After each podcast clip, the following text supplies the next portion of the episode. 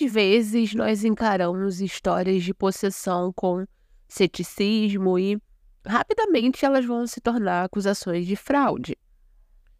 Ninguém é mais apreensível com essas reivindicações sobrenaturais do que as próprias autoridades.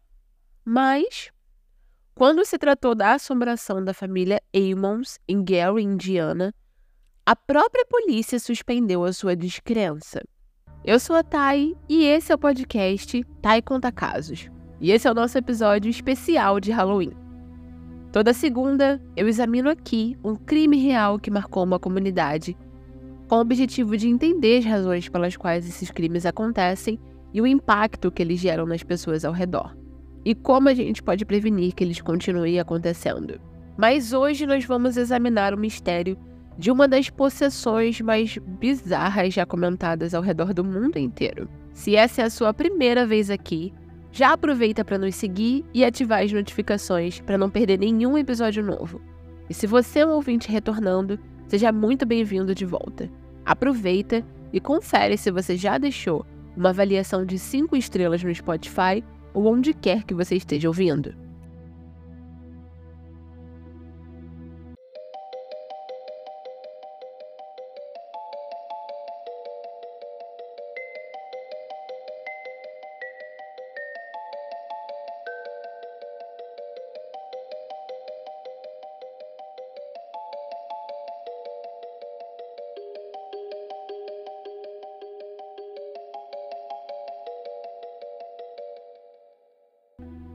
Em novembro de 2011, Latoya Ammons se mudou para uma casa nova com seus três filhos, uma menina de 7 anos e dois meninos, um de 9 e um de 12 anos.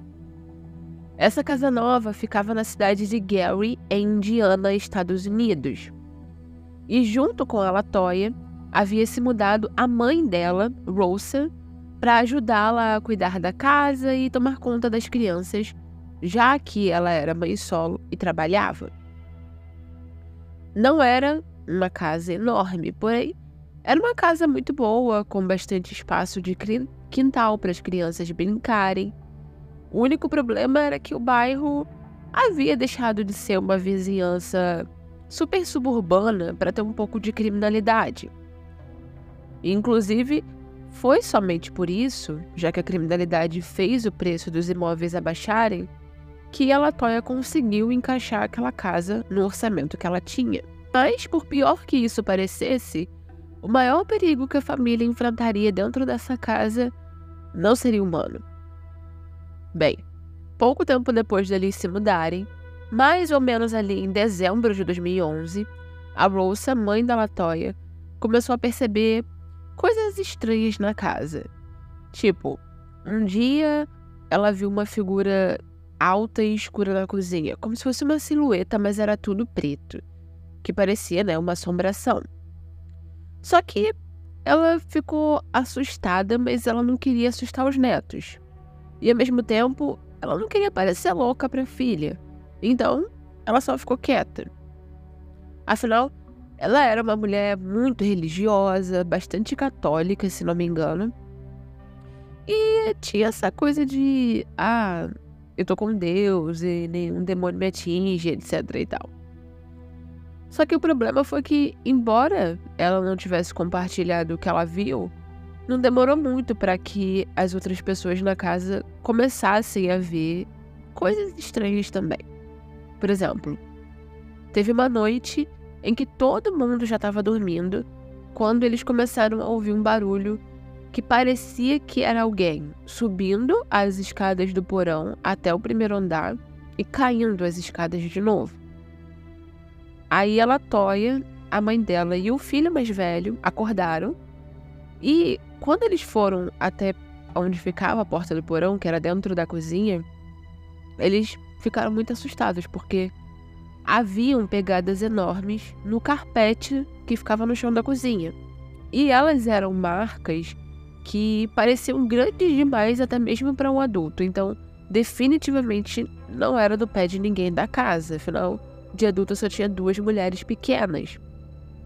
Só que o mais bizarro era que essas pegadas começavam na porta do porão que dava para a cozinha mas elas terminavam no limite entre a cozinha e o corredor.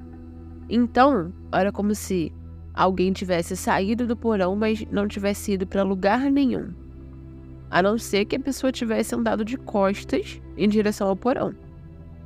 Então, eles acharam que alguém invadiu a casa e, de alguma forma, estava escondido no porão. E aí eles chamaram a polícia. A polícia levou o chamado deles super a sério, foi até lá, fez as perguntas usuais para a Latoya, para a mãe dela, e depois foi fazer uma varredura na casa para poder tranquilizar todo mundo. Eles não acharam nada, mas um dos policiais relatou que ele inclusive colocou isso no boletim de ocorrência e falou que sentiu uma sensação muito estranha na casa. E era algo que ele não sabia descrever, mas que ele sentia, tinha alguma coisa errada ali. E quando ele desceu até o porão, ele viu uma gosma estranha na escada. Aí ele achando que era lama ou alguma coisa assim, que o intruso pudesse ter deixado ali, foi colocar a mão. Só que quando ele encostou, ele queimou o dedo.